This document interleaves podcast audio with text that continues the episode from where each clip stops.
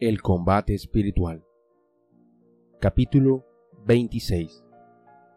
Las cuatro clases de actuaciones equivocadas que existen en las personas respecto al pecado. Y explicación de la primera actuación.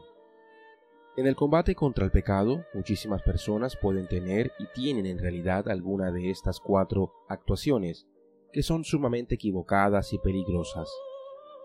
Primera, hay quienes se han esclavizado al pecado y no piensan en salirse de esa esclavitud.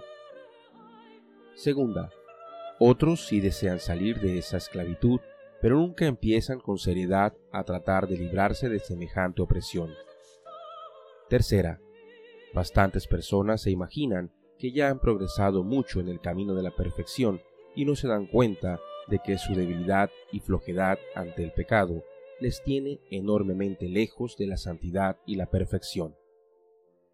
Cuarta, otras gentes, después de haber llegado a un alto grado de virtud, se descuidan y vienen a caer en espantosa ruina espiritual y gran peligro de perderse. Estudiemos estas cuatro actuaciones equivocadas para ver si nos hallamos en alguna de ellas y tratar de salir de allí. Primera actuación equivocada. Ser esclavos del pecado y no pensar en salirse de esa esclavitud.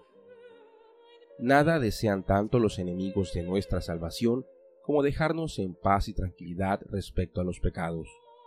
Cualquier pensamiento o deseo de conversión que nos lleguen tratan de apagarlos y alejarlos, y si alguien quiere aconsejar que sería mejor cambiar de vida y empezar un comportamiento más de acuerdo con la ley de Dios, Inmediatamente se cambia de tema y se trata de que de estas cosas no se hable.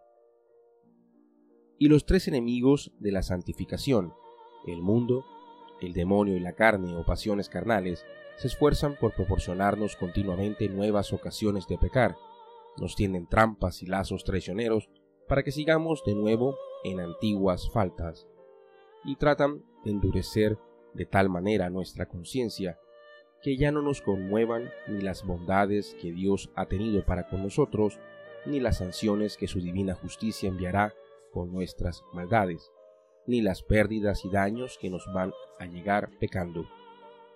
Y así, el alma pecadora va corriendo continuamente hacia su perdición, se va precipitando de abismo en abismo, y se va alejando más y más de la perfección y de la santidad, y si Dios no interviene con un milagro de su gracia, la ruina será total.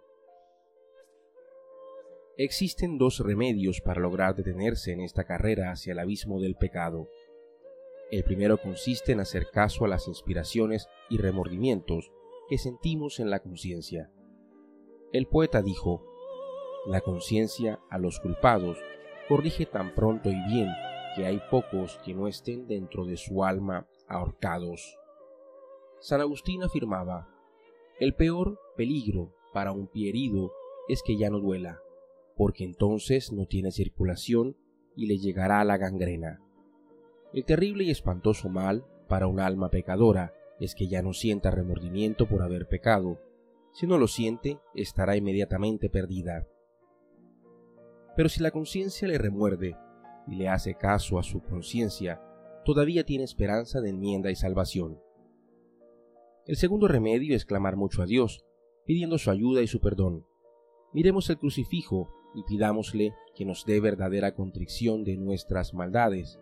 Elevemos la vista al cuadro de la Virgen María y a ella, que es refugio de pecadores, digámosle, ven Madre mía en mi ayuda, que me están derrotando. Y Dios cumplirá lo que prometió en el Apocalipsis, echará gotas curativas en los ojos de tu alma para que veas la fealdad de tus faltas y las aborrezcas y las logres evitar. Tengo contra ti que has perdido tu fervor de antes. Date cuenta de dónde has caído, arrepiéntete y vuelve a la buena conducta. Si no te arrepientes, iré y te quitaré del sitio importante donde estás.